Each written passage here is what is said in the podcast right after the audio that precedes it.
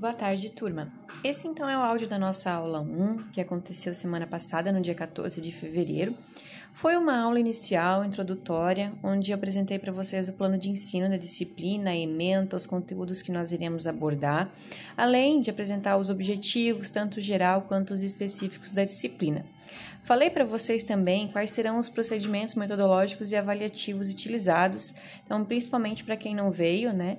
Que nós teremos duas provas individuais e sem consulta, uma apresentação de trabalho em grupo e uma média de trabalhos diversos que serão realizados durante todo o semestre. Então, quando tiver esses trabalhos, esses pequenos trabalhos que vocês irão fazendo durante a aula, a média desses trabalhos lá no final do semestre será lançada como uma nota com peso 10, assim como o mesmo peso dos demais ah, das demais avaliações que vocês terão. Então dá uma olhadinha lá, principalmente quem não veio. Depois passei o conteúdo para vocês, que é bastante coisa, as referências utilizadas e aí iniciamos o conteúdo propriamente dito, que era introdução à economia. Então, eu falei para vocês da origem do termo economia, dos três significados, né? Do que, que é a economia. Para senso comum, a economia enquanto atividade econômica e enquanto ciência econômica.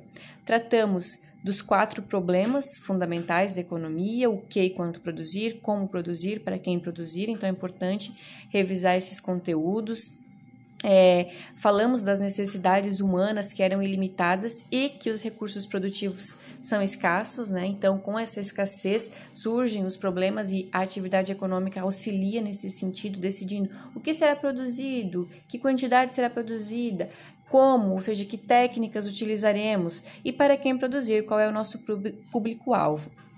Depois, fomos fazendo a conceituação de bens e serviços, bens de capital, bens de consumo e até chegarmos então nos três agentes econômicos, que são as empresas, as famílias e o governo.